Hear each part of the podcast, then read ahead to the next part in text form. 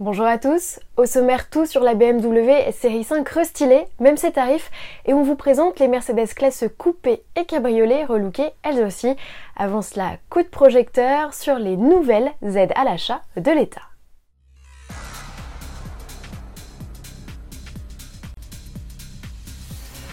Le plan de relance du secteur automobile est lâché. Emmanuel Macron a annoncé une série de mesures pour aider la filière et inciter les Français à acheter des voitures. C'est qu'il faut les vider, les parkings ont été stockés près de 500 000 véhicules pendant le confinement. Alors quoi de neuf?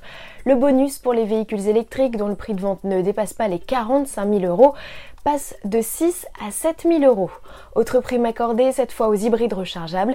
Ils ont de nouveau le droit à un coup de pouce, 2 000 euros, à condition que le prix total du véhicule n'excède pas les 50 000 euros et qu'il soit capable de parcourir au moins 50 km en 100% électrique. C'est le cas d'un Mitsubishi Outlander PHEV, d'une Peugeot 508 hybride ou du Renault Capture plug-in. Enfin, la prime à la conversion est remaniée pour toucher plus de ménages en leur accordant une prime plus importante pour la mise au rebut d'un véhicule plus récent. Sauf que, eh bien, elle ne sera accordée dès le 1er juin qu'à 200 000 véhicules. Qu'on se le dise, il va falloir faire vite pour en profiter. Ça y est, la série 5 restylée n'a plus de secret pour nous, BMW montre et dit tout de sa berline et de son break. Les deux modèles gagnent une calandre élargie, des phares remaniés, des feux arrière à effet 3D et des sorties d'échappement redessinées.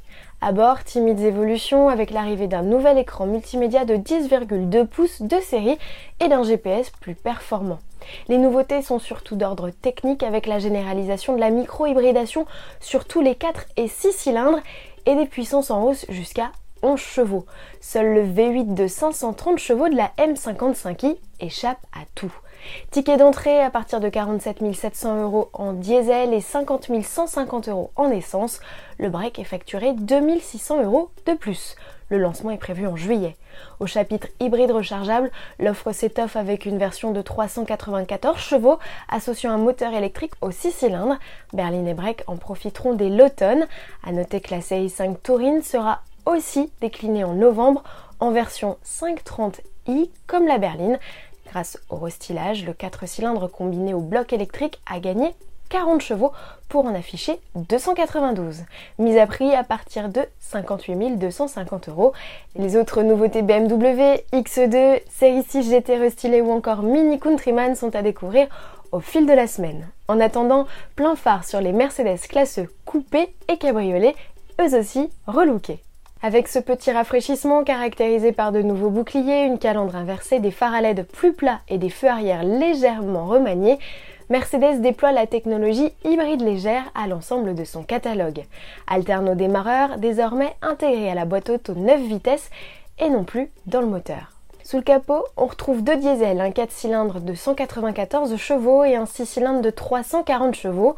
En essence, c'est 258 chevaux d'office ou 435 chevaux pour la version 53 AMG avec 4 roues motrices permanentes. Cette motorisation avec 6 cylindres 3 litres suralimentés est proposée sur le coupé et le cabriolet et s'accompagne d'une tenue plus sportive.